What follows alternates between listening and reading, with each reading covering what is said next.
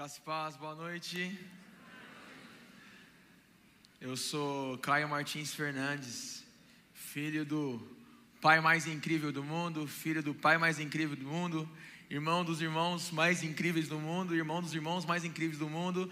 Eu sou filho dessa igreja, eu sou filho dessa casa e eu me sinto muito orgulhoso por isso. Muito bom. Quantos anos você tem, Caio? 33. Mora onde? Tô no ápice. Mora onde? Eu moro em Mogi das Cruzes. Mogi das Cruzes. Seus filhos? Em Mogi das Cruzes moram comigo. Helena. Helena, seis anos. Mateus, cinco anos. Vitória, um ano. Muito bom. Sua posição no campo? Cara, é. Sua ex-posição ou não? É. ah, sei lá. Estamos vendo aí com o departamento médico, mas. É, sempre me chamaram de centroavante, né? Mas nunca fiquei parado, né? Acho que era mais ponta do que centroavante. É, não era que nem o pastor Carlos Alberto hoje de manhã, não, né? Não. Então tá bom. Caio, quero que você fala, fale rapidinho pra gente aqui. Não é ainda uma palavra só, mas daqui a pouco vai ser. Mas um dia. Conta pra gente de um dia muito marcante pra sua vida. Seja lindo a igreja, seja no seu casamento, seja onde você quiser. Puxa vida, Um meu. dia. Um dia. São tantos dias, não? É o que vier primeiro à sua cabeça. Vai vir algum. Quando você falou um dia, veio um dia na minha cabeça. Um dia em que o pai estava fazendo aniversário e ele sentou na cozinha de casa com a gente e começou a cantar. Senhor, eu quero te louvar por este novo dia. Sei lá, veio isso na minha cabeça. Ótimo. É assim que é, assim que é pra ser. E aí tava o pai, tava a gente ali, né? E ficamos sentados no aniversário dele. E é interessante isso, né? Acho que são imagens muito fortes que constroem realeza na gente. No aniversário dele, ele fechou o olho e falou: Muito obrigado, pai. Aleluia, aleluia, aleluia. E quem estava em volta foi impactado por esse adorador que é o nosso pai. Muito bom. Um sonho? Um sonho. Cara, ganhar o mundo para Jesus, meu. Acho que. eu Até poderia falar uma cidade em específico, um bairro em específico, mas o mundo. Eu acredito nisso, eu acredito no mundo, cara. Eu sei que você acredita no mundo. Aliás, quem anda com você sabe, Caio. Nesse mundo e nos outros, que nem existem. Aí eu preciso da ajuda dos meus irmãos para falar, ó, começa por aqui, depois ali, depois ali, né? Porque por mim vai ser assim já, ó. Mas enfim. Um desafio, mano. Um desafio? Um desafio diário para mim é dentro da convicção de quem eu sou, daquilo que o Pai colocou especificamente em mim, perceber que tudo isso será ativado e vai funcionar se eu reconhecer a importância dos meus irmãos que vêm para me completar nas minhas fraquezas.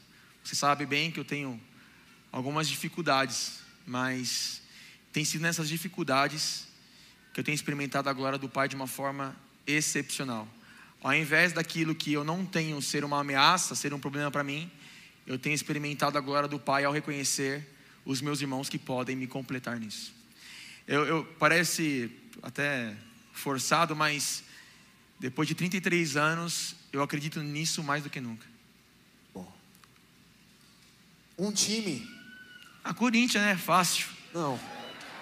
Corinthians! Mas não é isso. Não é isso? Não. Ah. Um time que você jogou.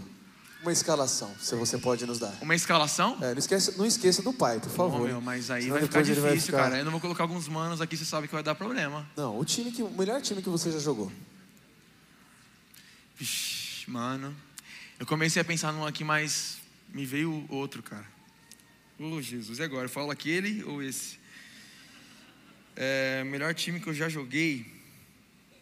Tio Cleiton no gol, tio Robson, tio Carminho, tio Pedrinho, Vinícius, Caio, Guilherme, Felipe, André, Vitão, Arthur, Guilherme. É isso aí. Faltou alguém? Muito bom. Faltou alguém? Não faltou ninguém. Você falou todo mundo. Eu falei você, falei, pai. Não foi você? Eu ainda te avisei, cara. Mas é tão óbvio que meu pai está nisso, né, pessoal? Você quer falar o outro? O quê? Você quer falar o outro que você ficou pensando? O outro? Tá bom. É, vixe, tiveram tantos goleiros, né, meu? O Du, Alexandre, Diego, os que vêm na minha cabeça, tá? Diego, Xi, esquerda, é, na esquerda, puxa, tantos laterais. O Rodrigo, o Luiz também lado direito agora recentemente, né? Mas aí o Matheus, o Guizão, é, o Lázaro, ultimamente aí tá causando. Você, o Gui, eu, mas tem que pôr o Bi e o Dé também, né, meu? Tem que pôr. Não jogaram nos últimos dias, mas. E o pai, Caio? E o pai? É. Não, mas nesse time o pai já tá mais pra técnico, né? O gol mais bonito, Caio? Aff, Foram muitas, rapaz, hein? hein? Tava falando hoje para um amigo que um dos gols mais importantes da minha carreira futebolística. eu acho que teve um gol quando eu tinha 13 anos, quando eu tinha 13 anos, que a comunidade da graça tinha acabado de começar, e aí criaram um time chamado Família Fiel. O Robinson era o dono do time. E era Família Fiel, eu tinha 13 anos e embora modéstia à parte, a parte mesmo eu jogasse melhor que o centroavante que estava lá, eu tinha 13 anos e eram os meus pais, né? O meu pai, os meus tios estavam jogando, então eu tinha que ficar quietinho. E eu ficava no banco falando: Meu Deus, se eu entrar aí, eu vou fazer gol, meu, eu vou fazer gol.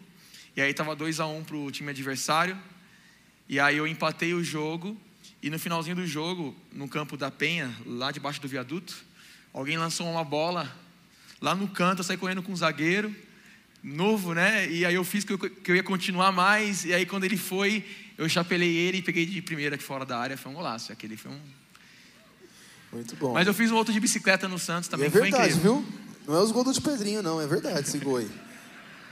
Vamos lá. Cara, isso combina muito com o que eu vou pregar, viu, mano? Que você tá É? fazendo, eu né? sei que é. Sei que Jesus é incrível, né? É, é incrível, é. É isso mesmo.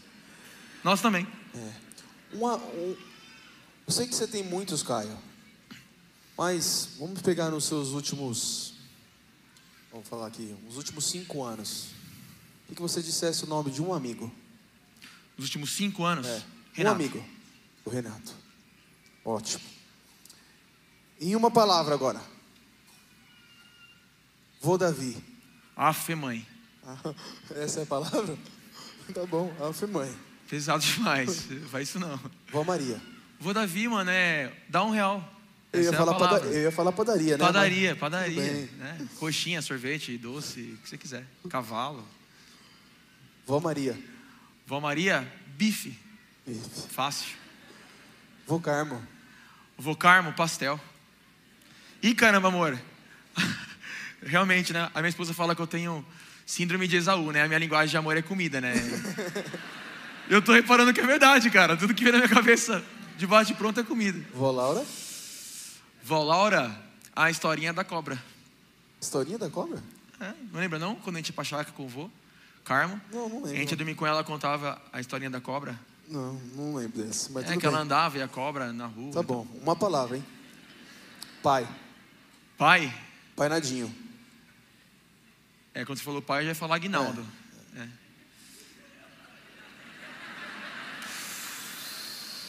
Cara, eu vou falar, sabe como eu sou? Eu vou falar a primeira palavra que na minha cabeça: Deus. Meu pai não é meu Deus, mas não consigo não associar. Mãe. Mãe,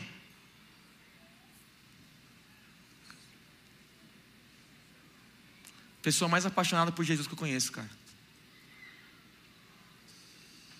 Tica. Tica. Rapaz, mano. A primeira que veio é favor, mas eu vou escolher uma melhor. Não é favor, é favor imerecido, cara. A Karina é manifestação do favor imerecido do Pai. Tios de sangue. Tio Pedrinho, tio Wagner, tio Robson, tio Carminho, tio Tios de sangue, Jesus, volta logo. Volta antes, cara. Sério mesmo, cara. Volta antes. Que eu não vou saber lidar, não. Um versículo.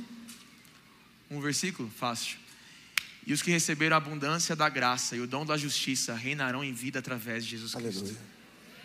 Uma frase. Uma frase? Pai é bom e está de bom humor. Eu gosto dessa. Eu gosto dessa. Por último, conversão. Como foi a sua conversão? Minha Quando e conversão. onde? A memória mais antiga que eu tenho de um impacto profundo com Deus foi num acampamento de juniores da sede. Eu tinha, sei lá, acho que 10 anos, 9? Por aí, acho que uns 10 anos, né? Tinha acabado de ir para Mogi, 10 anos. Foi um acampamento que, inesperadamente, o Miguel, filho do Antunes, que já está na glória, ele ficou doente. Eu tive que tocar bateria naquele acampamento, mas. Foi no Aruanã, você tinha 12 anos. 12? É, deu uma aumentadinha, né? Dois aninhos. Mas pensei que era 10 mesmo. Foi no certeza. Aruanã, em Arujá, foi o primeiro acampamento do Rafael Sakamoto. Bora. Isso. E aí, não vou discutir com o homem, né? Ele é o, é o cara do, das lembranças da família, né? Dos lugares. É, e aí, nesse encontro, foi tipo tudo muito intenso, porque eu tive que tocar bateria com os caras que eu admirava demais e eu não sabia tocar direito. Na verdade, eu não sabia tocar, essa é a verdade.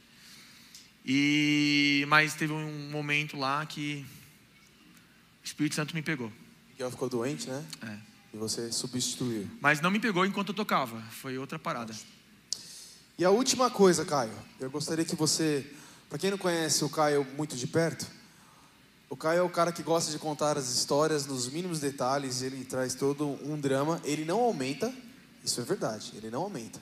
Pelo menos Eu vou contar a história daqui a pouco, cara. Hoje a ministração é Então. história, mano. Então, eu já quero abrir então aqui para você, pra você contar uma história muito importante para a igreja. É muito mesmo. É zoeira. Eu Não, não é você. zoeira, não. Não é não? É uma história muito importante. Eu queria que você conta- contasse a nós sobre a simulação da sua morte Sabia que você ia falar isso. no corredor do quarto do pai. Tá bom? E aqui eu me retiro. Mas eu conto os detalhes do pai? Todos. Que você quiser. Que você achar que deve, talvez, né? Desde já, eu te amo, mentindo. te recebo. E no nome de Jesus, você seja um grande favor do Pai nesta noite pra gente. A morte simulada do Caio, ele Ó, vai contar pra gente. Não solta meu cronômetro aí, porque eu tô na entrevista ainda, é isso? Não, não solta ainda não. Pode, pode contar sobre Senão a eu não simulação vou da trocar a morte. ministração pela história do- da morte, né? A história é bem simples. Estávamos eu, o Guilherme e o Vinícius na sala, assistindo TV. Isso sábado, bem à noite. No dia seguinte, teríamos que estar aqui às 7 horas da manhã. Eu tinha mais ou menos 18 anos. E Isso é uma vergonha. né? Eu tinha 18 anos. Eu não era uma criança. E aí, deu uma doida no meu pai naquela noite. Ele passou pela sala e falou assim: Ó, desliga a televisão, vai dormir. Cara, era oito e meia da noite. Nós olhamos um pro outro assim, os três na sala. Como assim, meu? Estamos assistindo um negócio aqui, já vamos já. Não, não, não, vai desligar a televisão. Mas pai, nunca é assim. Não, hoje vai ser assim, desliga a televisão, vai pro quarto. Vai cada um pro seu quarto dormir. Porque amanhã é dia do Senhor, aí é um nadinho sendo nadinho.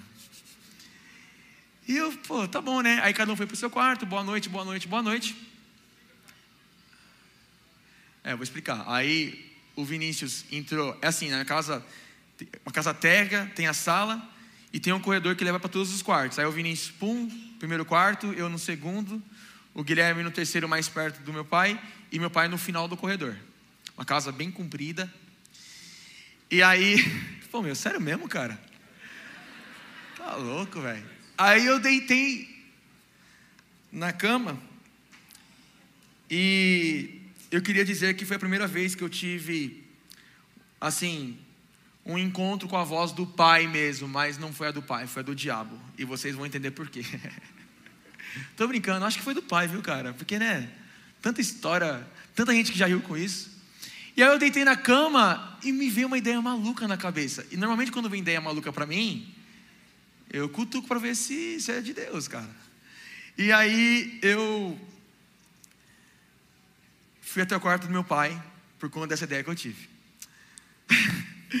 aí eu andei, saí do meu quarto, andei pelo corredor, meus irmãos estavam na- na cama, meu pai e minha mãe também na cama. E aí a- o quarto do meu pai é assim: você entra pela porta, tem um escritório do lado esquerdo, tem um corredor na diagonal assim, ó.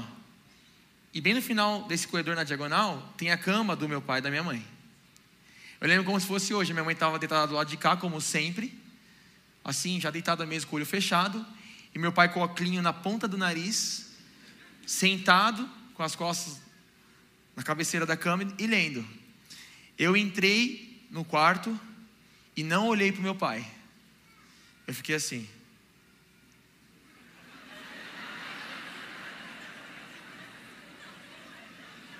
Desse jeito. Essa foi a ideia que veio no quarto, você entendeu agora? Né?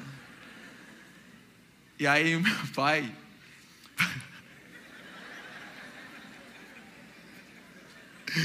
e aí meu pai lá na cama, ele falou: Caio, quem foi, Caio?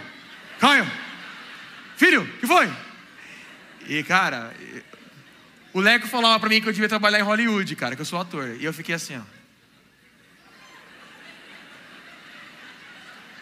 E meu pai, Caio, Caio. Aí eu, eu percebi que ele estava já a ponto de sair da cama. Mas antes que ele saísse da cama, eu fiz assim: Pai.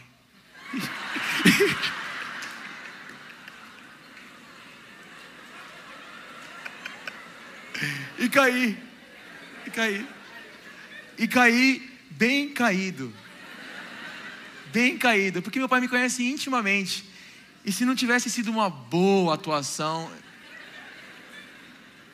E aí, meu, eu já não vi mais nada, né? Pus a cabeça no chão. Só vi os barulhos do meu pai vindo correndo. Veio correndo. Ah, detalhe, nessa que o pai falou: Que foi, filho? Que foi, filho? Aí a minha mãe acordou: ah, Que foi? Que foi? E aí eu meti essa, né? Pai, e caí. E aí eu caí de cara no chão e fiquei ali, cara, parado. Meu pai veio correndo. E meu, um milésimo de segundo, eu pensei: e agora?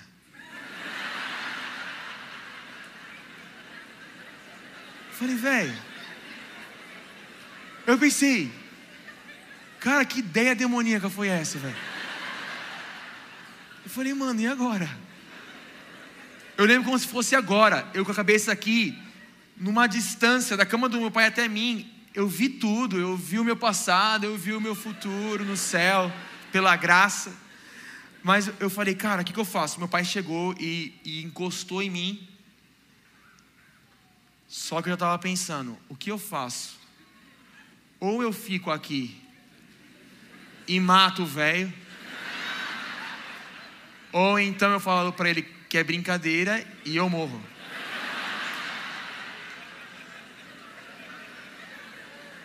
E aí o Pai, o Pai Celestial tomou meu coração com, com um senso de Cristo, de dar a vida. E eu falei, eu vou deitar, cara, eu vou deitar, cara. Vou deitar. E aí, cara, eu tava deitado assim, morto aparentemente. E aí, quando eu falei, mano, meu pai não pode morrer. Se tem que morrer alguém, que morra eu. Aí eu falei para ele: Tô brincando, pai.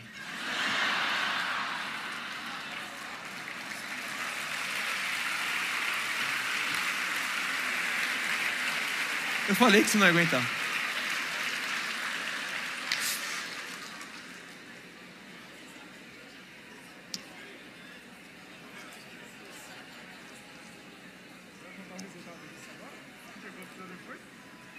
Meus irmãos, se eu contar o restante, vai interferir na sua imagem a respeito do pastor Nadinho? Não? Você lembra da casa comprida que eu falei? O quarto do meu pai é o último cômodo da casa. Na outra extremidade a gente tem a sala de jantar, são alguns metros. Deve ser mais ou menos uns 30 pelo menos, né? 30 metros.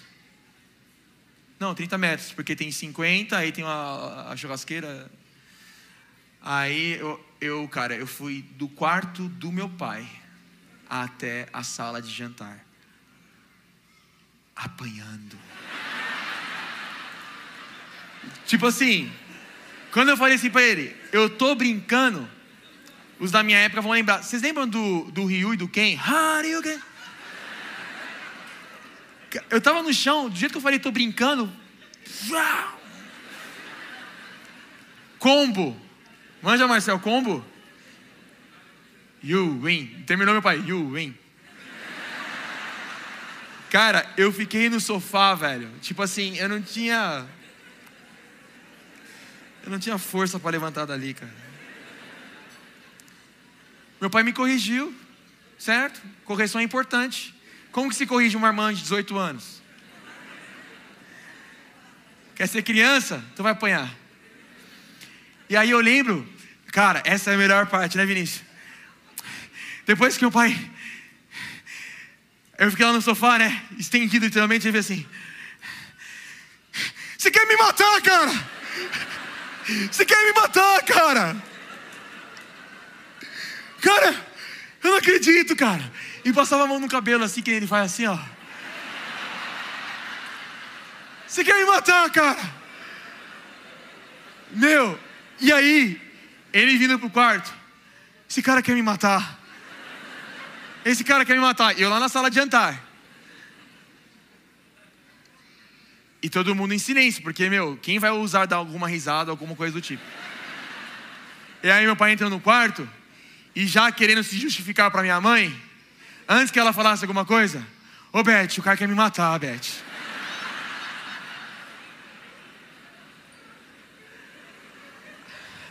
A melhor parte. Aí vocês vão entender da onde vem o pai é bom e está de bom humor.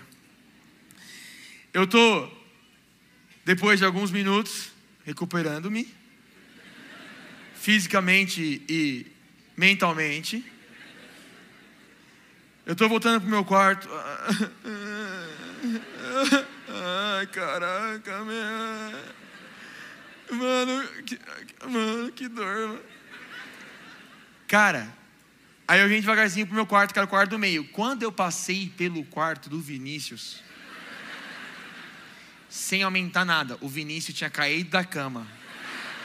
Ele estava no chão e ele chorava e falava assim: Você é doente, moleque, você é doente. Você é doente, moleque. Você é doente. Mas Cara, eu vi aquela cena e eu comecei a dar risada. Eu falei, mano, eu sou doente, mano. E aí eu deitei na minha cama e ele não parava de dar risada. Aí de repente eu comecei a dar risada.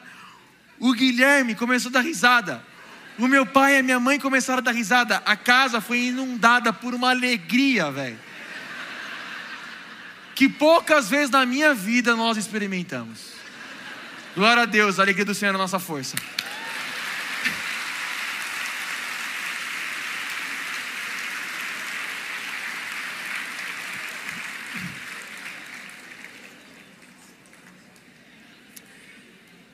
É, são muitas histórias, como, como essas, nós temos pelo menos umas mil, né? A gente já falou várias vezes que um dia a gente ia separar um tempo, um stand-up na igreja, sabe? Tem muita história, meus irmãos, muita história, muita história. Porque quem vive família e família de Deus tem muita história para contar. E são histórias a serem contadas para as próximas gerações. O Pai tem falado comigo muito a respeito disso, as próximas gerações. Nesses últimos dias, eu gosto dessa parada de ouvir Deus através de tudo, inclusive através de número. Eu estou com 33 anos. E olhando para Jesus, meus irmãos, sem demagogia, eu me sinto como nunca alguém apaixonado em ver a próxima geração causando muito mais do que eu e do que aqueles que vieram antes de mim. Eu estou realmente empolgado em ver os meus filhos ver a próxima geração, sabendo que tem família, sabendo que tem pai, sabendo que tem irmão, que erram, mas o amor do Pai Celestial é superior, é acima, e mesmo em meio, às vezes, às dores e aos erros, se nós tocarmos o coração do nosso Pai Celestial, tudo no final vai virar história, vai virar poder, vai virar herança unção, entesouramento para as próximas gerações. Eu contei essa história do meu pai, mas já falei isso na conferência de 2018 e me vem ao coração agora, eu quero repetir. Uma das frases mais fortes que eu tenho dentro de mim Eu vou colocar isso num livro ainda. Uma das frases mais fortes que eu tenho dentro de mim.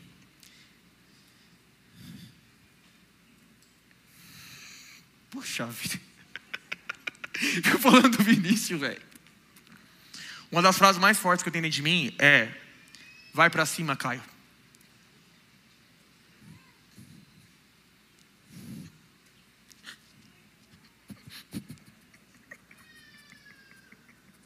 Que é isso, meu? Ô Espírito Santo, o que, que é isso, rapaz? Eu não sou o pastor, não, eu sou o profeta. O pastor é que chora.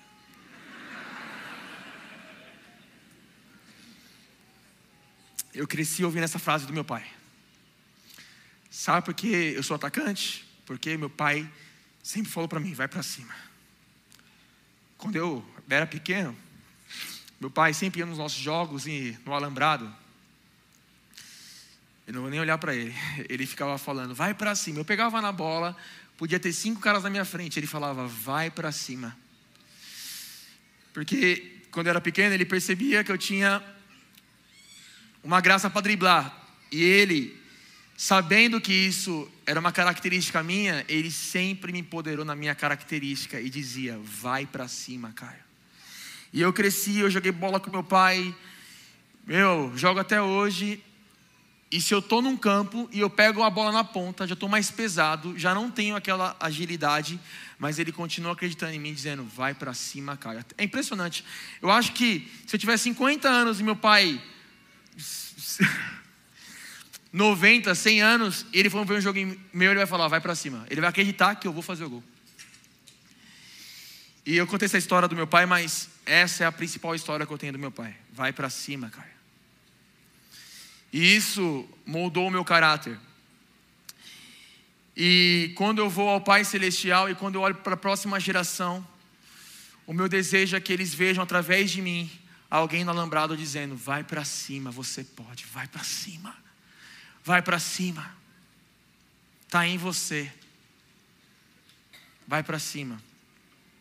Meus irmãos, eu vou contar uma história rápida, é um testemunho, espero ser muito objetivo. Vou citar alguns textos, mas acima de qualquer coisa que eu vou falar aqui, eu preciso que você se concentre e sintonize o coração do Pai você sintonizando o coração do Pai, o que eu vou dizer não vai lhe parecer arrogante, porque você vai enxergar o Pai te olhando. E esse é o ponto. Toda vez que o Caio falar, falando terceira pessoa, toda vez que eu falar, lembre-se, além das palavras, às vezes fica meio confuso, porque eu acredito mesmo que o Espírito Santo fala aqui, e se ele falar alguma coisa, eu abro mão do que eu preparei. Mas sempre lembre disso, além das palavras. Quando você me ver, lembra que tem um pai que quer tocar o seu coração. E ele quer que você toque o coração dele. Acima do que está certo, acima do que está errado, se é o que você queria ouvir, tem um pai que quer revelar o coração dele para você. Líderes, pais, filhos que não temem nada que não temem o diabo, que não temem as consequências daquilo que o diabo pode causar na nossa vida, não temem nada mais do que a ideia, só a ideia de ferir o coração desse Pai incrível, que está dizendo para a gente, em Cristo, desde antes da fundação do mundo, vai para cima. Recentemente, já quero agradecer vocês que oraram, vocês são incríveis. E, meu, não dá nem para ficar falando, senão começar a chorar de novo. Mas, recentemente, a gente ficou bem assustado lá em casa.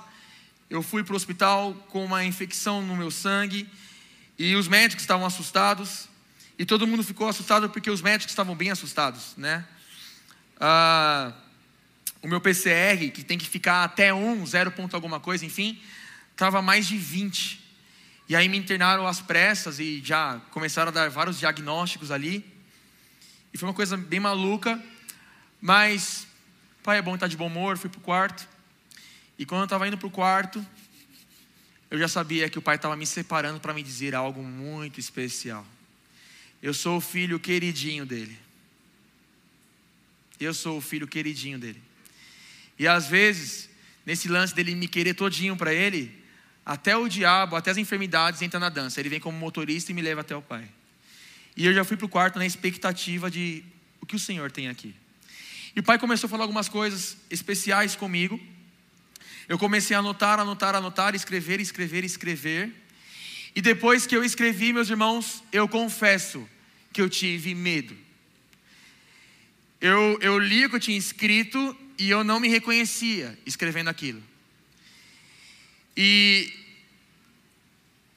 eu olhava para aquilo que eu tinha escrito e eu pensava, eu não aprendi assim. Tem alguma coisa errada. Pai, tem interferência minha aqui? Tem carne minha aqui e eu não estou enxergando? E eu estou aqui para compartilhar com vocês porque eu acredito, 100%, depois de vários sinais, que o Pai quer que eu fale isso. E eu vou resumir o que o Pai me disse naquele dia, naquele hospital, ou naqueles dias. Eu vou resumir tudo que eu escrevi em uma frase, e a frase é: Eu sou incrível. De novo, Pai, eu não vou chegar para os irmãos e falar que eu sou incrível, porque não foi assim que eu aprendi. Isso vai soar arrogante, soberbo. Eu não quero machucar nenhum filhinho. Eu não quero atrapalhar nenhum filhinho. E aí eu fiquei ali brigando com meu pai. Mas recentemente eu ministrei uma série lá em Mogi das Cruzes e a série se chama Jesus é incrível. E no hospital o pai falou: "Você é incrível". E eu escrevi, como ele estava me falando, e no final tinha escrito: Eu sou incrível. E foi algo maluco, eu fiquei meio assim. Deixa eu explicar uma coisa para você que é importante. Quando o pai diz algo para mim, eu já sei que aquilo que ele me dá, aquilo que ele me revela, aquilo que me faz bem, é para todo um corpo. Então eu estava discutindo com o pai porque eu sabia que, que, era, que se era tão especial, logo, logo alguém ia ter que saber, vocês. E às vezes é difícil porque a gente tem que discernir o time certo para falar. Aí os sinais eles vêm. Bill Johnson fala que os sinais são importantes para a gente ir por caminhos que a gente não conhece. A gente não precisa de sinal para chegar num lugar onde a gente sabe chegar. Mas quando é algo diferente, você precisa de sinais. História vem, história vai, saí do hospital. Meu pai ficou lá comigo. E aí surgiu uma viagem. A viagem de domingo passado para Curitiba e frente a vários sinais, o pai falou assim, ó, eu quero que você vá nessa viagem. Na minha ousadia, meu irmão Vinícius ia, meu irmão Guilherme ia, meu pai não ia e eu não ia. E eu falei para o Vinícius: Vinícius, deixa eu ir no seu lugar. E meu irmão, porque ele é pastor, porque ele é incrível, do jeito que ele é, irmão mais velho, ele falou: tá bom, vai no meu lugar. E eu fui. Só que antes de ir, eu convenci meu pai a ir comigo. Porque eu sabia que tinha alguma coisa lá. E aí nós fomos e ficamos numa palestra lá, tal, e pá, e pum, e eu honrando aqueles homens, mas não era aquilo que o pai queria me dizer ainda. E só voltando um pouquinho, só para você entender, o que estava acontecendo no hospital era muito parecido com o que aconteceu comigo em 2018. Em 2018, eu tive algumas experiências muito fortes com o pai, e numa dessas experiências, o pai falou comigo assim: Eu sou bom e estou de bom humor. E eu fiquei desesperado com aquilo, porque em 2018, isso era muito diferente para a gente. Parece que faz muito tempo, mas olha como nós evoluímos de 17, 18 para cá, né, Pai? Na convicção, na percepção da graça, da real natureza do nosso Pai. Em 2018, eu ficava preocupado de falar: meu pai é bom e está de bom humor, porque era uma coisa nova para todos nós. Mas hoje nós estamos desfrutando desse pai bom, de bom humor, de várias maneiras. Na época ofendeu algumas pessoas, mas o Pai está se mostrando bom e de bom humor a esses. E foi muito parecido quando eu ouvi o som incrível. Eu falei, meu Deus, parecia que estava acontecendo de novo. Só para você entender o contexto. Voltando para a viagem, estávamos na palestra, na hora do almoço, nós encontramos um pastor. E um pastor incrível, fora da nossa caixinha, ele é meio maluco. E ele começou a compartilhar algumas coisas comigo e de repente o meu corpo começou a reagir. Eu sentia o Espírito sacudindo dentro de mim. E eu comecei a ouvir aquele rapaz de uma forma diferente. Na intimidade com meu pai, sensível ao meu pai, eu honrava aquele homem mais do que nunca. Quando nós estamos sensíveis ao pai, nós passamos a honrar as pessoas mais do que nunca. E de repente nós podemos receber do pai através delas. E eu comecei a ouvir, e aí eu chamei meu pai, pai, viu isso aqui? E ele começou a falar umas paradas que nem dá para compartilhar aqui, porque precisa de um tempo para explicar, enfim, mas não é, o, não é o foco. E aí, no meio da conversa, já estava naquela, naquela sensibilidade, ele falou assim: ó Hoje tem culto, 18 horas, lá na minha igreja. Depois daqui vou direto para lá. Nós tínhamos uma, um, um, voo às 8, era 8 e meia, pai? 8 e 45 e meu, não dava para ir na igreja depois pegar o voo no aeroporto. Eu falei para meu pai, pai, vamos. Mas filho, isso aqui, não sei o que lá, o Guilherme estava lá. Eu falei, mano, vamos, vamos, vamos, vamos lá, vamos lá.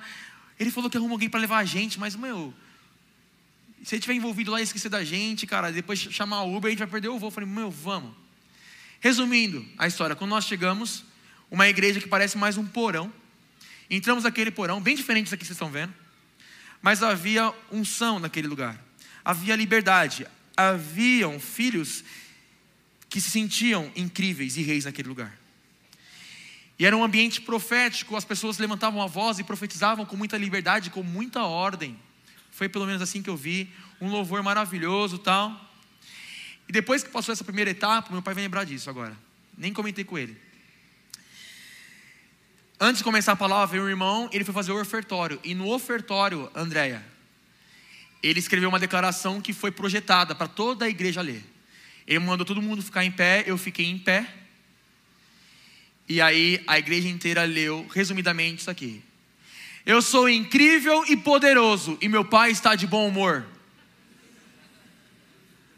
Quando, ele, quando a, a, a igreja falou aquilo, meus irmãos, quem já ouviu o pai sabe como que funciona. Era como se o pai estivesse falando assim: pode falar que você é incrível, porque eu estou com você.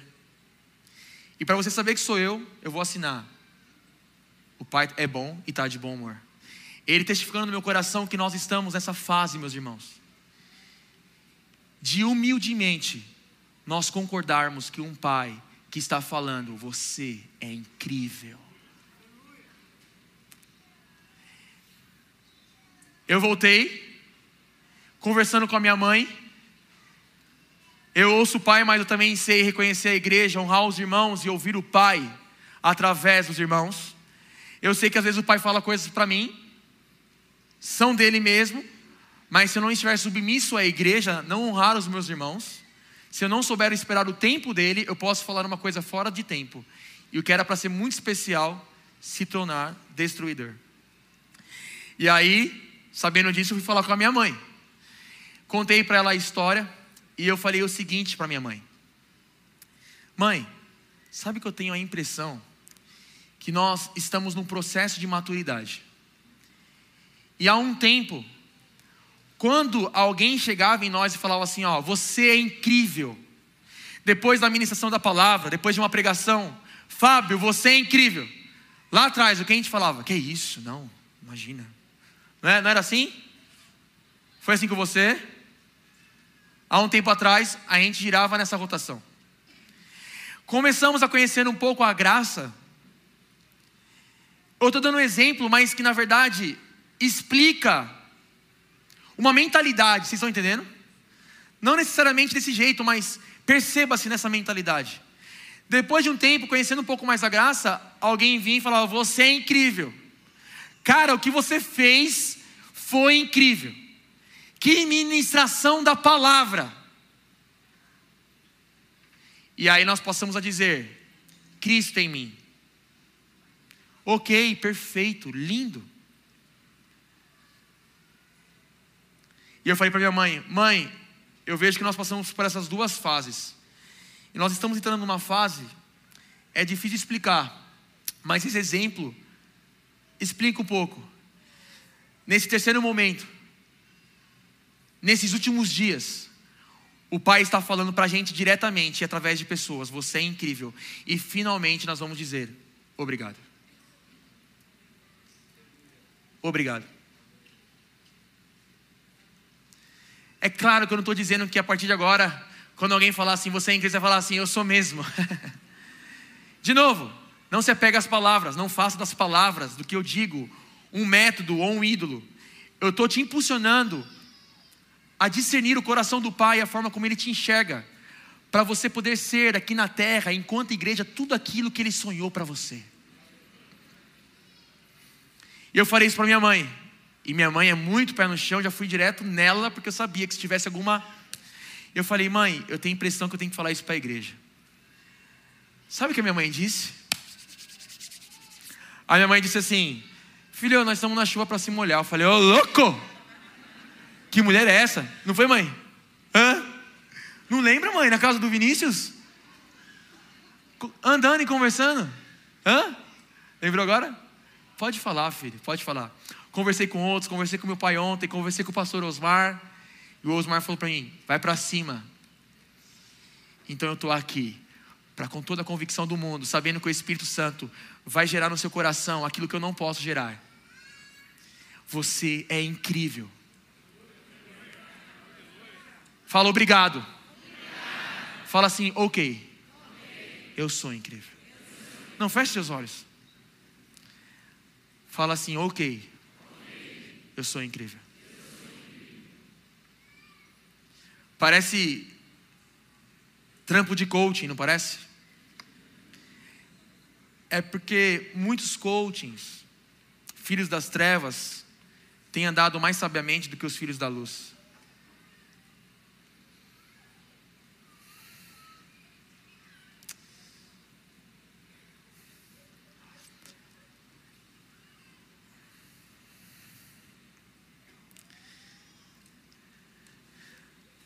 O Espírito Santo está desconstruindo uma mentalidade de órfão, de escravo da gente, de verdade, irmãos.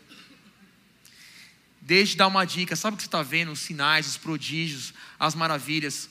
Vão rolar alguns abusos. De repente alguém vai se perder, vai se empolgar demais, assim como eu me empolgo até hoje. Mas através das curas, das manifestações, dos cinco ministérios, o Pai está nos levando ao coração dele. Os milagres, as curas são como isca. Eu sei que você gosta, porque eu coloquei isso no seu DNA. Vem. Vem.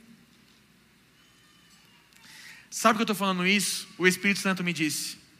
Muitas pessoas experimentaram coisas incríveis nesses dias. Têm experimentado ao longo dos anos e ficam se boicotando porque aprenderam com uma religiosidade desgraçada que toda vez que a gente se sente incrível, a gente tem que cortar esse sentimento. Toda vez que a gente se sente incrível, a gente tem que correr desse sentimento. Mas agora deixa eu te contar algo que o pai me disse lá no hospital. Quando eu estava nessa briga com ele, pai, eu não consigo entender, isso aqui parece muito arrogante. Eu lendo o que eu escrevi. E aí o pai me deu uma imagem, bem simples. E a imagem é a seguinte: eu tenho um filho, o Mateus, ele tem cinco anos. Ele acha que é o Cristiano Ronaldo. Recentemente, eu e a minha esposa estamos trabalhando com ele, porque deu uma baixa nele, e de repente a autoestima dele deu uma. Não, eu não sou tão bom assim, pai. Eu estou preocupado com isso. Eu falo, Rapaz, você está maluco, ninguém dribla que nem você. O que, que você está falando? Eu estou pegando o exemplo do futebol, porque é uma parada que está muito forte na minha família, mas vai fazendo as contas e leva isso para o mundo espiritual. Mas meu filho Mateus ele tem cinco anos e já aconteceu de eu descer para a quadra com ele, normalmente com o Vinícius, com o Luca, mas já aconteceu de eu descer com meu filho, eu e o Mateus, para a quadra do condomínio e lá encontrar alguns meninos mais velhos, tipo 12 anos, 13 anos. E o Mateus quer jogar com quem? Quer jogar com os meninos mais velhos. Ele quer jogar contra os meninos mais velhos. E quem vai jogar com ele? O que acontece? Eu corro, eu marco, eu defendo, eu driblo, gero toda uma situação com aqueles meninos de 12, 13 anos atrai os caras, rola para o Mateus em condição de só empurrar a bola para o gol. Ele vai empurrar a bola para dentro do gol, certo? Ganha o jogo, Quando chega no apartamento e ele encontra a minha esposa, ou principalmente o meu pai, o que, que ele fala? O que ele fala? Vô, fiz seis gols contra os meninos mais velhos. É o que ele disse. Agora, olha que interessante, olha o que a gente aprendeu com a religiosidade, presta atenção. Ô Mateus, ah, é assim então? Você tem que me honrar, você tem que me venerar. Você tá louco? Eu fiz tudo, eu driblei, eu tirei. Se liga, cara, você ficou só na frente lá do gol, só para empurrar. Acorda, cara, você não fez nada, quem fez fui eu. Honra a mim, me adore, tudo louvor a mim. Por onde nós andamos, cara? Por onde nós andamos? O pai perguntou para mim quase que audivelmente: é assim que você faz com seu filho? Lógico que não, porque seria no mínimo uma doença emocional, psicológica, uma cratera nas minhas emoções. Quando o Mateus fala assim, eu fiz seis gols contra os meninos mais velhos, quando ele fala assim, eu sou incrível, sabe o que eu digo para ele como pai? Filho, você é incrível e vá se acostumando em fazer coisas incríveis. Você é incrível e vai se acostumando em fazer coisas incríveis.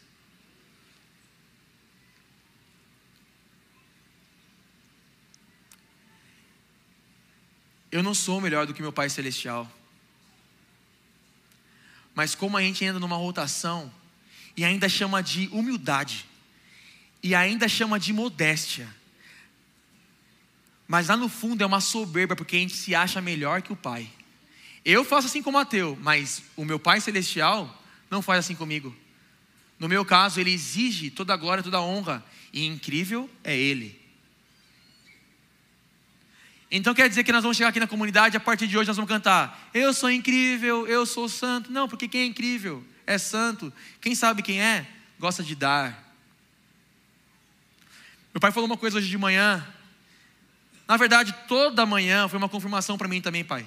Você sabe o que eu estou falando. Às sete horas da manhã, o meu pai cantou o tempo todo. Ele me ama, ele vem a mim, ele tem saudade de mim.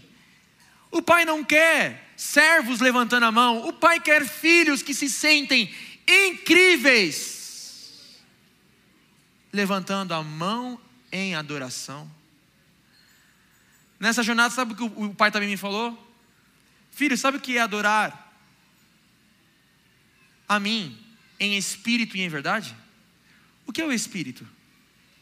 O que é adorar em espírito e em verdade? No seu espírito. O seu espírito é a parte de você que contém toda a sua realidade. Onde está a minha verdade? A tua verdade está no teu espírito. E essa verdade precisa desaguar para a nossa alma e para o nosso corpo. Adorar em espírito e em verdade significa que você deve adorar o Pai com a sua convicção de quem você é nele. Adorá-lo com a sua verdade, a sua real verdade, que está no seu espírito, que fala das regiões celestiais, irrepreensível em Cristo numa dimensão onde nada pode nos tocar, onde nada pode nos violar, inculpáveis. E isso precisa vir para a nossa alma e para o nosso corpo, para que impactemos aqueles que ainda não conhecem o Pai.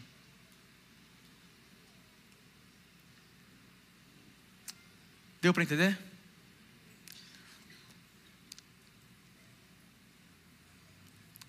Lá na escola de reis, nós temos um pastor, ele é pastor, e um baita pastor. Eu não vou falar o nome dele, enfim, mas a maioria sabe. Quando a gente ouve aquele pastor falando na escola de reis, a gente fica quieto. E não é porque ele um dia ganhou uma carteirinha de pastor, é porque é fácil perceber o quanto ele é incrível. É fácil perceber uma graça especial que o Pai deu para ele comunicar a palavra a clareza, como é simples, como é acessível, como é demais. E esse pastor, um tempo atrás, ele mandou um testemunho, falando de algumas coisas que o pai tem falado com ele na escola de reis. E eu fiquei muito feliz com aquele testemunho, e eu vi o pai naquilo. Mas resumindo a história, ele falou sobre a queda dele. Um pastor que cuidava de mais de mil pessoas caiu, e caiu feio. Caiu brabamente. E ele escreveu naquela cartinha, naquele testemunho, que ele caiu quando ele começou a se achar incrível.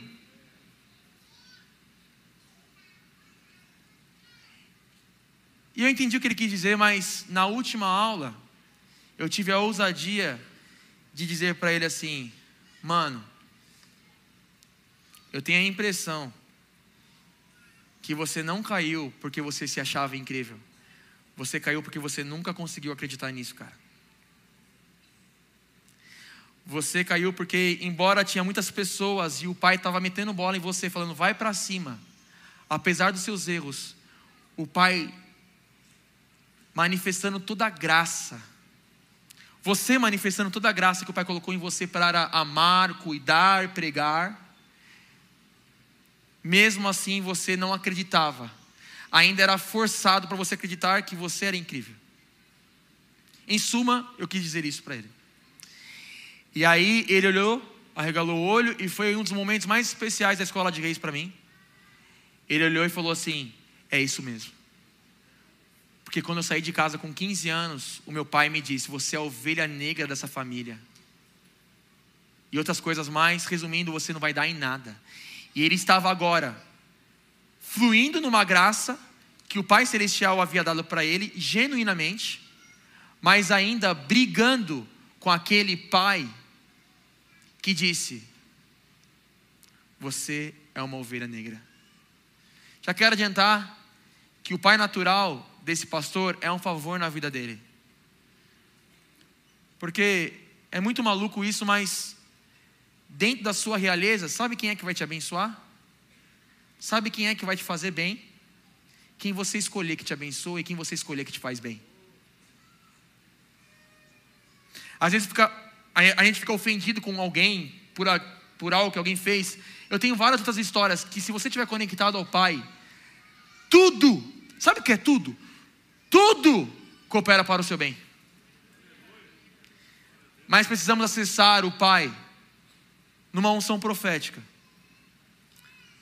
para enxergarmos como Ele enxerga e então podermos ir como incríveis. E foi um tempo muito especial. E eu sei que agora ele sabe que é incrível, vai crescer nessa convicção e vai multiplicar muito mais do que um dia imaginou. Amém? Mas deixa eu fundamentar um pouquinho tudo isso que eu estou falando na palavra de Deus. Não precisa abrir, não, eu vou contar para vocês. Olha só. Voltando, a gente cresceu, não é não, Fábio? Com a ideia de que aquele cai, cara caiu, aquele cara caiu porque ele se achou incrível. Logo, o sentimento de se achar incrível é do Aquele cara caiu porque ele se achou incrível. Logo, o sentimento de se achar incrível é do diabo. Mas deixa eu falar para você, essa é mais uma mentira dele. Gênesis 3, versículo 5. Coloca para a gente aí, mano. Coloca isso aí, vai. Olha só. Nós vamos, nós vamos hoje virar uma chave aqui, dar uma espadada na cabeça do demônio em posse da palavra verdadeira, não acreditarmos mais em mentiras do diabo. Olha o que a serpente disse a Eva na primeira queda. Porque Deus sabe que no dia em que dele comerdes, se vos abrirão os olhos e, como Deus, por um instante, incrível como Deus, sereis, futuro, conhecedores do bem e do mal. Então presta atenção. Você já entendeu? O diabo disse para Eva: todas as nossas quedas são só um fruto dessa primeira queda. Nós caímos lá em Eva. Olha só como que nós caímos. O diabo disse para Eva que ela era incrível? Disse? Lê aí. O diabo disse para ela que ela era incrível? O diabo disse para ela que ela era como Deus? E Eva era como Deus? Eva era como Deus. Adão e Eva andavam com Deus, se relacionavam com Deus. Adão e Eva, isso está na palavra, eram Deus na terra. A gente não gosta de falar isso, né? Mas deixa eu perguntar para você. Eu não vou falar, tá? Você que vai chegar na sua conta aí. Filho de pato é o quê? Filho de cachorro é o quê? E filho de Deus é o quê?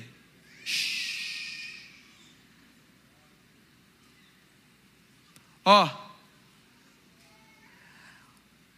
Tem três mentiras que eu quero destacar aqui para você. Três mentiras que vão fazer toda a diferença. Porque elas vão ser destruídas aqui hoje. Primeira mentira: a serpente disse para Eva: Você não é incrível, você não é como Deus. Porque se você precisa fazer algo para ser, logo você ainda não. Então, a primeira queda não é fruto de alguém que falou assim: Eu sou incrível. A primeira queda é fruto de alguém que era incrível, mas porque conversou, porque conversou, porque dialogou, porque se relacionou com o diabo, de repente sentiu a necessidade de ser algo que já era. De repente sentiu falta de algo que não tinha falta. Então, a primeira mentira, repita assim: a primeira mentira que o diabo conta para mim, desde sempre, é que eu não sou incrível. Segunda mentira, já falei aqui, qual é a segunda mentira? Você não é, mas você pode ser. Se você fizer algo, comer, ação, se você fizer algo, você será. E nós já estamos, não cansados, mas convictos de que não fazemos para ser, mas somos e fazemos. Sabe por que você vai realizar obras incríveis? Porque você é incrível, não para ser incrível. Tenham paciência, porque todos nós estamos num processo. Às vezes, alguns de nós dão uma forçada em algo que faz, em algo que fala. Uma forçada por quê? Porque quer ser incrível. Mas todos nós estamos numa nova etapa, num novo nível, entendendo que nós somos incríveis. Por quê? Porque nós somos a partir do todo incrível. Nós viemos de Deus.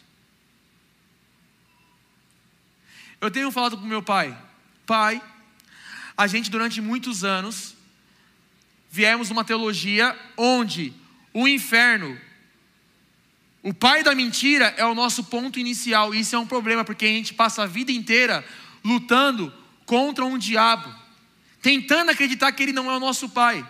Quando a gente só fala de um evangelho a partir da nossa queda, no Vida Vitoriosa, isso é importante, porque as pessoas estão chegando ainda tal. Mas as pessoas tendem a viver uma vida de sobreviventes e não de reis. E onde está a nossa realeza? A nossa realeza está antes da fundação do mundo, quando o Pai nos sonhou, e Jesus Cristo não veio nos fazer reis, ele veio nos devolver a nossa originalidade. Jesus Cristo não está reagindo o diabo para tentar te fazer acreditar que o diabo não é o seu pai. O diabo é que está reagindo a Deus o tempo todo. A sua origem é o amor do Pai. Você nasceu no centro do amor do Pai. I made you for the center of your love. Oh, Já viu essa? É forte. Jesus Culture. Henrique, fala aí lá na Califórnia, foi forte. Ó, Segunda mentira, faça algo para ser. E isso tem destruído pessoas. Isso tem destruído relacionamentos. E agora, o desfecho, a terceira mentira. Ó, primeiro, você não é incrível como Deus, mas pode ser se fizer algo. Mano, é mentira em cima de mentira. Mas ó, o que você vai fazer não é qualquer coisa. Tem uma coisa específica que você precisa fazer. E essa coisa específica é abandonar a vontade do Pai. Abandonar a vontade de Deus. Porque não é qualquer coisa, é comer exatamente o fruto que ele disse para não comer. Vocês sabem que a vontade do Pai, a palavra do Pai é o próprio Pai. A vontade de Deus, a palavra de Deus é o próprio Deus. Ou seja, eu vou traduzir agora, resumindo: você não é incrível, faça algo para ser, e você será sem Deus, sem o Pai, sem relacionamento. E aí o diabo conseguiu reproduzir na humanidade aquilo que lhe era peculiar. O versículo que minha mãe fez a gente decorar quando era criança. Vós tendes por pai ao diabo, e quereis satisfazer o desejo dele. Ele foi homicida desde o princípio, e não se formou da verdade, porque nele não há verdade. Quando profere mentiras, fala do que ele é próprio, porque é mentiroso e pai da mentira. Eu falei para vocês como eu falava para minha mãe para poder sair do quarto e jogar bola. Ele é mentiroso. Ele é mentiroso. E ele caiu por quê? A Bíblia não fala como, mas de repente, mesmo sendo glorioso, ele sentiu falta de glória. Então, eu não sou tão incrível assim. E aí ele pensou, vou fazer algo para ser. ele está só reproduzindo. E ele se rebela. A, a rebeldia, a rebelião contra Deus já é ele fazendo para ser. E não é simplesmente ser incrível, ser como Deus. É ser Deus no lugar de Deus. Sem Deus. Eu quero ser e quero ser sozinho. Mas o foco aqui é o seguinte: você vê que a queda do homem tem na sua origem um mentiroso que diz: Você não é incrível. Começa aí. E nós, nessa unção de paternidade bem resolvida, de realeza, estamos em Cristo, dizendo: Ok, eu sou tudo que o Senhor diz que eu sou. Falando do Mateus de novo, Presta atenção como é tão óbvio, mas como a religiosidade complica a gente. Você se julga um pai melhor do que o Pai Celestial? Você se julga? Isso é importante. Você se acha mais fera que o Papai do céu? Não. Porque se você julga assim, então a gente vai ter que ir para uma outra sala, numa outra pregação. Mas eu estou falando com aqueles que não se julgam assim. Imagina o Mateus com 18 anos. O Mateus está com 18 anos e ele tem uma decisão para tomar na faculdade. É algo muito importante que ele tem que decidir ali. Para decidir ali, ele vai falar assim: O meu pai é incrível. Hã? Nossa, meu pai saberia muito bem resolver isso aqui. Você acha que eu, Caio, quero isso do Mateus? O Mateus com 18 anos. O meu objetivo é que um dia ele saiba o que fazer. Ele pode até lembrar de mim, mas quando ele lembrar de mim, ele vai lembrar nesse sentido aqui, ó. Eu vou resolver isso aqui porque eu posso resolver. Eu sou incrível e quem me ensinou isso foi o meu pai. É isso que eu quero dele. Não é petulante, né? É o coração do papai. É o coração do papai. Agora, já que a gente está falando de pessoas incríveis, que somos nós, Inclusive, eu quis colocar o tema dessa ministração, nós somos incríveis. O papai falou: não, não, eu sou incrível. Caramba, meu. Eu sou incrível. Você vai colocar assim, eu sou incrível. Porque nós somos incríveis é, é, é mais, é mais na boa, né? Tipo, você é incrível. Beleza, nós somos. Não, não, estou falando que você é. Dá para você concordar comigo? Quantas vezes foi falado aqui por outros que já prepararam o caminho para ministrar aqui hoje? E estou preparando o caminho para o próximo. Chega de falsa humildade. Soberba é não aceitar aquilo que o Pai diz que nós somos. Versículo 26, coloca pra gente aí. Lucas 1, versículo 26. Olha isso. No sexto mês, foi o anjo Gabriel enviado da parte de Deus para uma cidade da Galileia, chamada Nazaré. 27.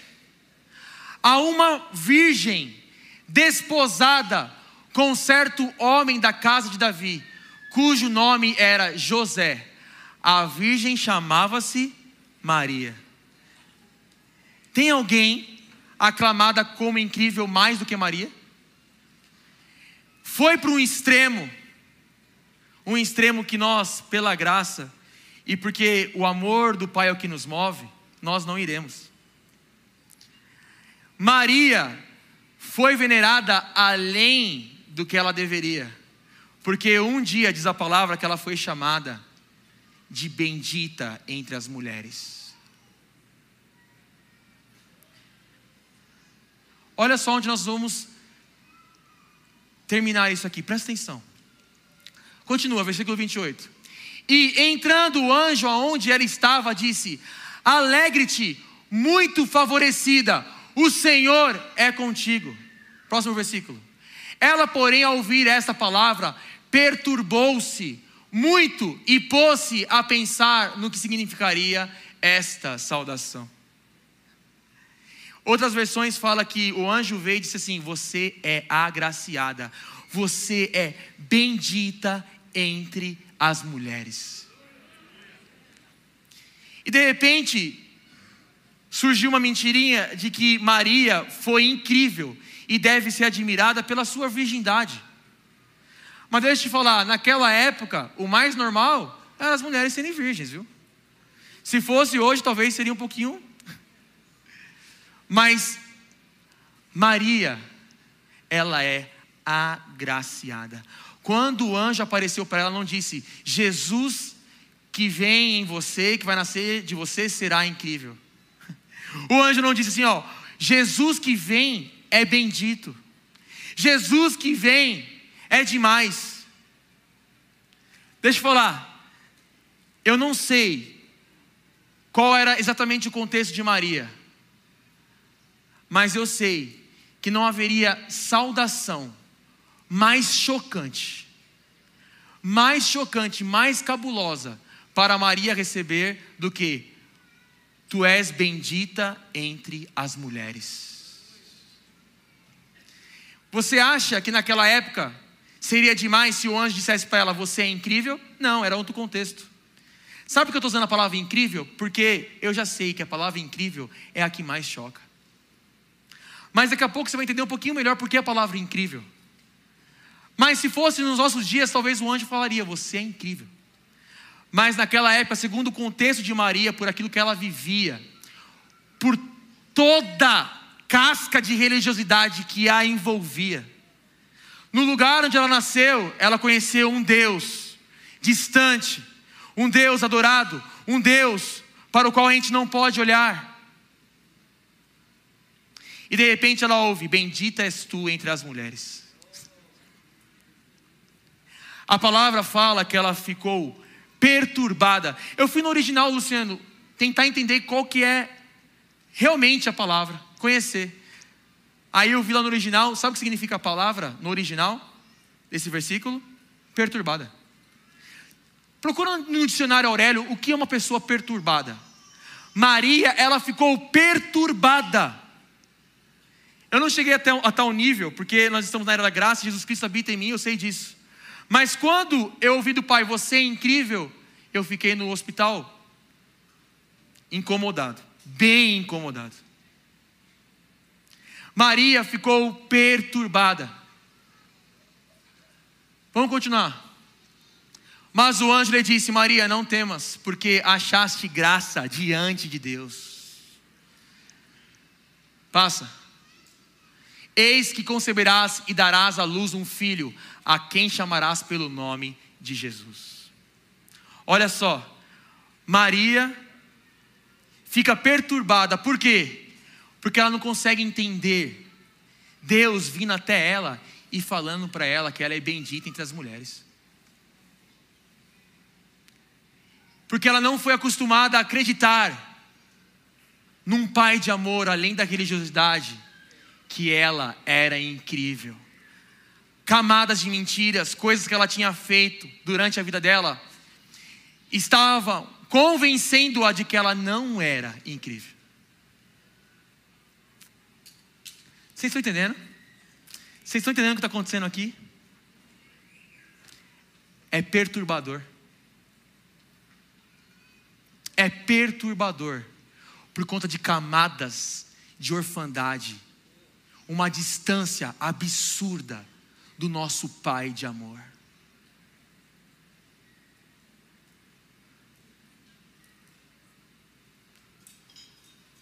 Maria deve ter ficado perturbada porque ela pensou: mas o que eu fiz para merecer tal saudação? Espera um pouquinho, como que Deus vinha até mim?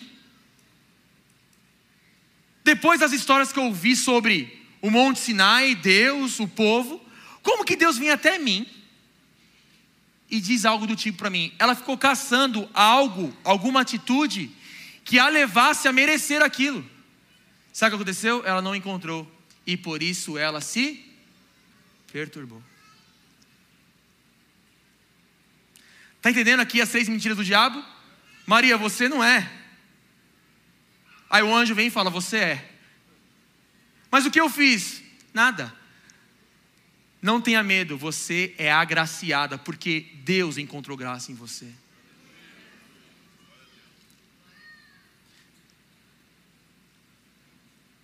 O nosso Pai não é um Deus distante, carrasco, querendo fazer tudo sozinho lá do céu. Ele decidiu, porque Ele é incrível, a compartilhar com os seus filhos. A compartilhar com seus filhos. Se você nasceu numa família onde você é empoderado por um pai, por aquilo que você é em Cristo, em acreditar que você pode aqui estabelecer o reino, você sabe o que estou falando. Se isso não aconteceu com você, o Espírito testifica no seu coração de que daqui para frente você deve aceitar essa mentalidade de Deus para que os seus filhos cresçam como aqueles que vão estabelecer o reino celestial aqui na terra. No nome de Jesus, o primogênito dos irmãos. É tão claro, é tão óbvio. Agora, olha que coisa linda. Vamos dar uma viajada para João 2. João 2. Versículo 3, eu acho, é isso? Olha que interessante. Olha isso, presta atenção.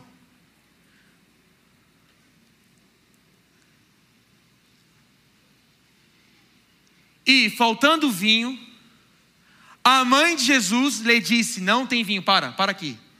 Maria teve um encontro com a graça, lá em Lucas 1, versículo 26. Agora nós temos aqui uma Maria que há anos vem se relacionando com a própria graça que é Jesus Cristo, o Filho de Deus. Estão entendendo? Ela teve um impacto quando a graça veio até ela. E agora ela está se relacionando com a graça, Luciano. E nós chegamos depois de alguns anos, Jesus, 30 anos, depois de 30 anos, rola isso aqui, faltando vinho, vocês sabem que foi numa festa de casamento. A mãe de Jesus, Maria, lhe disse: Não tem vinho. Passa. Disse-lhe Jesus: Mulher, que tenho eu contigo? Ainda não é chegada a minha hora. Meu Deus, o que, que é isso? Parece que está, né, de novo, Deus, homem, né? Cara, o pai falou comigo no hospital com esse versículo, eu quase tive um trem. Eu vi a cena. Olha o versículo seguinte. Sua mãe disse aos serventes: Fazei tudo o que ele vos disser. Como que você lê isso aqui? Jesus fala assim para ela: Mulher, que tenho contigo? Me perdoa, reverendíssimo. Me perdoa, quem sou eu realmente, uma mulher? Foi isso que ela fez? Não, realmente eu não sou, quem é você? Eu não sou nada, realmente. Foi isso que ela fez? Ela estava se relacionando com a graça, ela estava conhecendo o coração do Pai, através de Jesus Cristo. Eu vou ensinar para você. Filho, negócio é o seguinte: naturalidade, porque o reino de Deus é natural. A religiosidade fala que é uma coisa assim, ó, oh, presta atenção. Filho, acabou o vinho. Faz alguma coisa para nós aí. Jesus manda essa aqui, mulher, o que eu tenho com você? Não é chegada a minha hora. Sabe quando ele falou com a, com a Fenícia lá, a cachorrinha? Você acha que a intenção de Deus é humilhar? Humilhação, soberania, maravilhoso, humilhação, humilhação. Eu vou falar o que é um espírito contrito e quebrantado. É o coração de um filho que se relacionou com o amor de um pai tão incrível e tão infinito, que nada o fere e nada o faz temer mais do que ferir o coração desse pai. Não tem diabo que me ameace. Não, não há medo de sofrer alguma consequência do diabo maior do que a ideia de ferir o coração do meu pai. E aí Maria fala assim, ó, voltando, filho, acabou o vinho. Aí ele responde, mulher, o que eu tenho com você não é chegada a minha hora. Maria olha para ele, aham, ó, façam aí o que ele for falando aí que eu vou lá esperar o vinho na mesa. Você acha que Maria estava se achando mais importante do que Deus? Você acha que agora a gente pode pegar Maria e colocar no mesmo nível de Jesus? Será que é isso? Não, eu estou falando que no relacionamento com a graça, com o amor do Pai, você tem intimidade. Que ideia é essa que você pode ter intimidade com um pai natural, pôr o pé no sofá, comer na mesa dele, abrir a geladeira dele. Mas Deus é um Deus carrasco e distante, que não permite intimidade, que não permite você se sentir à vontade, que não permite você se sentir incrível para poder sonhar os sonhos dele e construir algo junto com ele.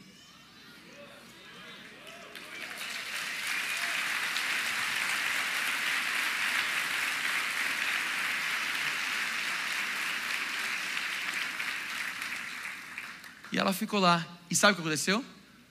Jesus transformou água em vinho. E todo mundo se alegrou. Meus irmãos, presta atenção, presta atenção. Quando Jesus fala para Maria, mulher, eu passei um pouquinho no tempo, eu tive que passar porque tiveram alguns contratempos. Mulher, o que eu tenho, o que eu tenho contigo não é chegada a minha hora. Aí a Maria fala assim: ó, faça o que ele tá, vai mandar aí, que eu já tomei posse, nós vamos tomar vinho. Você acha que Jesus falou assim para ela? Essa mulher não sabe quem eu sou. Essa mulher está se achando. O que, que é isso? O que, que é isso? Pai, o que, que é isso? Não sabe quem eu sou, não sabe quem você é? Que ousadia é essa? Não. Quando ele transforma a água em vinho, sabe o que ele está querendo dizer?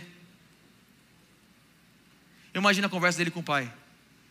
Pai, achamos, achamos alguém. Pai, achamos alguém. Achamos alguém que está acreditando que é tudo que nós dissemos que Ele é.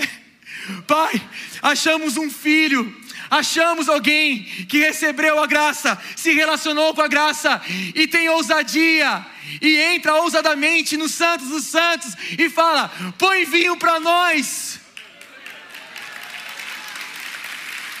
Achamos alguém Achamos alguém, Pai!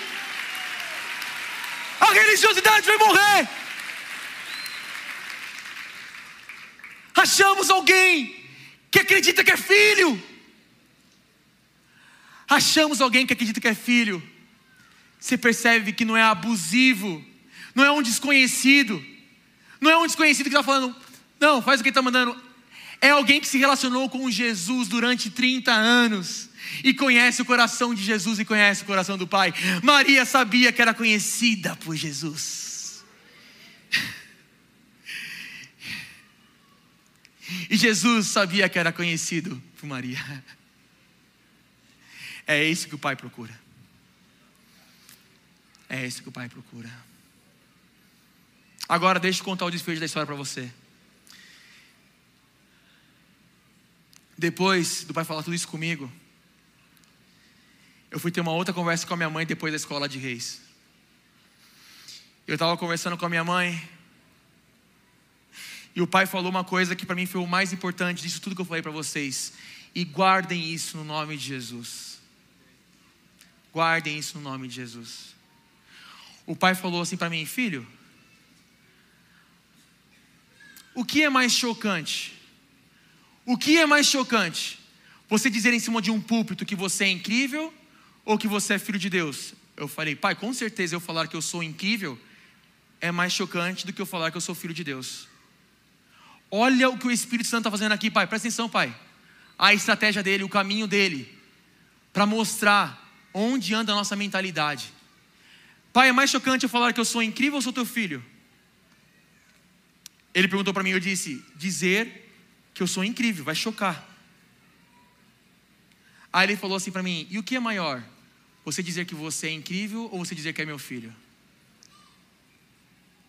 Cara, quebrantou, eu falei, pai, dizer que eu sou teu filho. Ele falou: O que eu estou fazendo com você, o que eu quero que as pessoas percebam com essa ministração, é que elas são impactadas quando alguém diz eu sou incrível, mas se eu subir aqui e falar que eu sou filho de Deus, ninguém nem liga.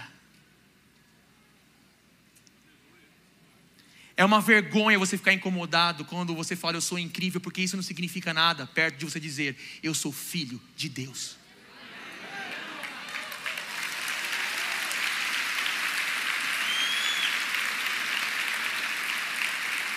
Incrível é uma palavrinha minúscula. O que você quer dizer? Eu sou poderoso? O que você quer dizer? Eu sou incrível? Eu sou lindo? Eu sou amado? Eu não estou falando que a gente vai sair por aí falando isso, meus irmãos. Mas entenda uma mentalidade. Está com medo de se sentir lindo? Está com medo de se sentir amado? Está com medo de se sentir poderoso? Está com medo de se sentir incrível? são só palavrinhas dentro de algo infinitamente maior. Eu sou filho de Deus.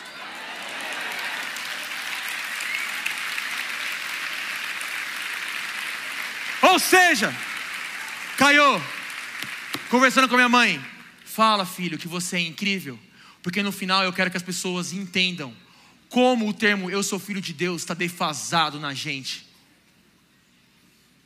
Como o termo eu sou filho de Deus virou algo tão banal e não é nada mais comparado comparável com quando Jesus disse lá atrás, eu sou filho de Deus. Deixa eu falar. Sabe o que Jesus disse lá na época dele? Ele disse assim para os caras, para os fariseus: Eu sou filho de Deus. Beuzebu! Ele é o demônio. Perdão, acordei a criança. Perdão, querida. Você é amada do papai. Perdão. Beuzebu, demônio, é o diabo, mata ele. Sabe por quê? Porque ele falou, eu sou filho de Deus. Se ele falasse assim, eu sou incrível, os caras iam falar assim, ah, legal, legal. Se ele falasse, eu sou poderoso, só que eles falam, ah, bacana, legal. Tem um monte de bruxo aí que é. Eu sou lindo, conheço mais lindos. Mas quando ele falou, eu sou filho de Deus, nada foi nada seria tão chocante. Porque não há nada maior do que ser filho de Deus. E incrível é só uma palavrinha que compõe essa frase: Eu sou filho de Deus. Meus amigos, lembra que eu falei que eu queria que vocês conhecessem o coração do Pai?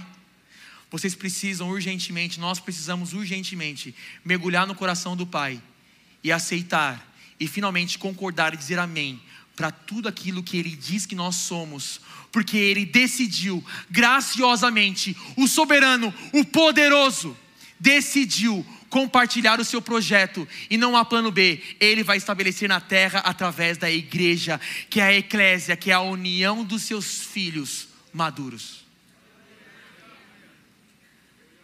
Amém? Amém? Vamos ficar de pé.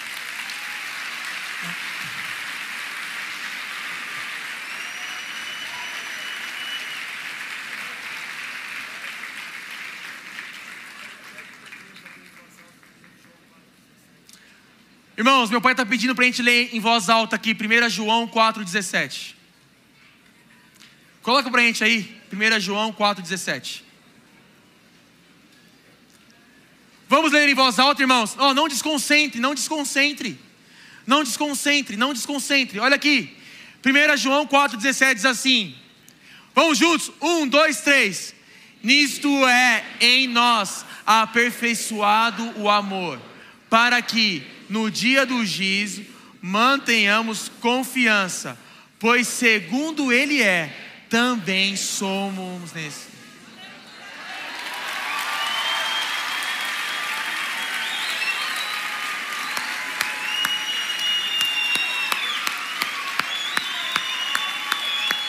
Conforme Ele é, somos nós neste mundo. Agora, deixa eu falar. Nessa caminhada com o Pai, com Jesus, sabe o que me mostra, principalmente o quanto Ele é incrível? É que, mesmo sendo quem Ele é, mesmo Deus sendo quem Ele é, Ele está compartilhando.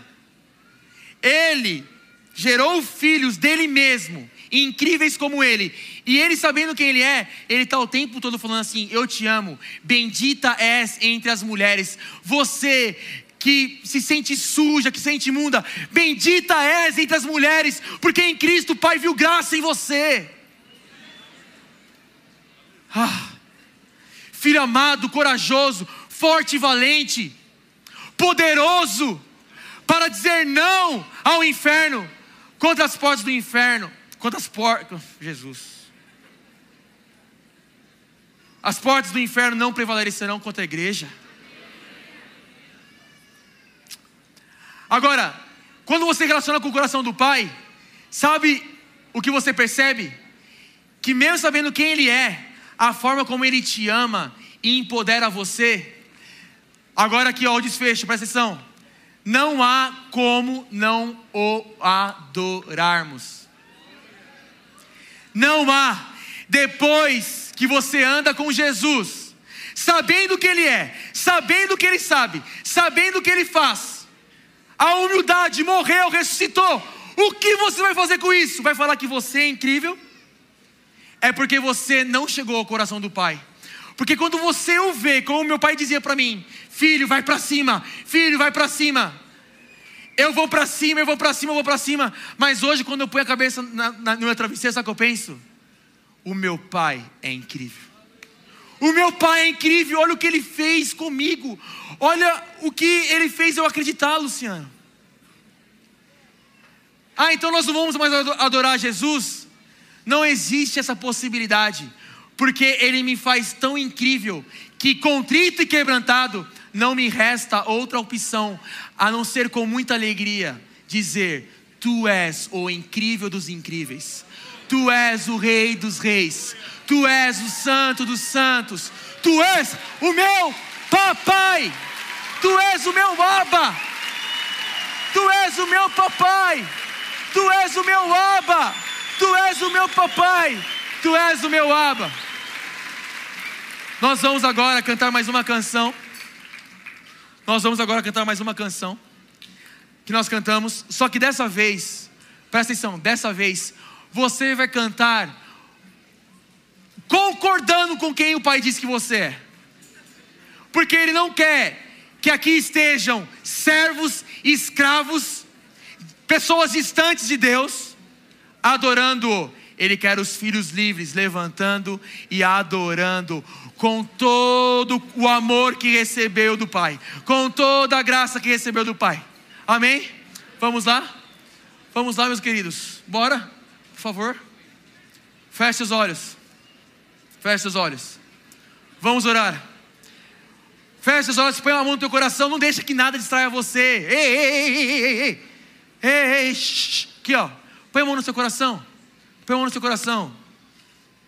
Não perca essa parada aqui comentando algumas coisas. Põe a mão no coração. Eu quero fazer uma oração com você poderosa. Concorde aí comigo. Pai, no nome de Jesus. Não, só concorda, meu irmão. Pai, no nome de Jesus. Pai, no nome de Jesus, nós te pedimos perdão, papai. Pedimos perdão por ficarmos tão distantes do teu coração. Pai, nos perdoe por conta de pecados que nós cometemos, por conta daquilo que nós aprendemos na religiosidade. Perdoe-nos, Senhor, por estarmos permitindo que a mentira do diabo, com origem da queda, lá em Gênesis 3, ainda tome o nosso coração. Pai, me perdoe, me perdoe por andar distante do teu coração e não perceber que tu não és um Deus carente, tu não és um Deus falido, tu não és um Deus com problema emocional de rejeição, tu não és um Deus com problema de rejeição. O Senhor não se incomoda em nos sentirmos incríveis contigo. Pai, nos perdoe, Pai com base nessa verdade, nós vamos contigo, Pai. Nesse amor que nos agarrou, e embora diga que nós somos amados e incríveis, não há como nos desprendermos, porque quem disse isso para a gente, nos laçou com cordas de amor. Pai, nos perdoe, Pai. Pai, segunda coisa, nos perdoe, Pai, por ainda acreditar que nós temos que fazer algo para ser alguma coisa para Ti, Pai. Nos perdoe, Pai, por não tomar posse de que tudo que nós fazemos e o que nós, a igreja, fazemos é incrível, é uma consequência daquilo que nós somos. Nós somos teus filhos, Pai, e tu fazes coisas incríveis, não tem como nós não fazermos contigo. Contigo, Pai. É lógico que contigo vai junto, Pai. Pai, perdoe-nos se em algum momento por conta de imaturidade e orfandade, não percebemos o teu coração. E assim como meu filho Mateus, naquela quadra, só consegui enxergar o que ele fez, e de repente percebemos que não conseguimos fazer sozinhos. Não que não que não façamos parte, não que não estejamos totalmente envolvidos nessa missão de estabelecer a glória celestial aqui na terra. Mas, Pai, nos perdoe se em algum momento a gente quis ir sem Ti. Mas não é em nome do medo de ir sem Ti que eu vou ter medo do diabo e não aceitar de uma vez por todas aquilo que o Senhor diz que eu sou. Eu aceito quem Tu dizes que eu sou. E porque o Senhor fala isso para mim como ninguém mais pode falar. A minha esposa não pode falar que eu sou incrível e eu sentir o que eu sinto quando o Senhor fala comigo. Não há nada que eu faça, não há uma pregação, não há um solo de bateria, não há uma casa, não há uma igreja que eu construa que me faça me sentir mais incrível do que quando o Senhor diz que eu sou incrível.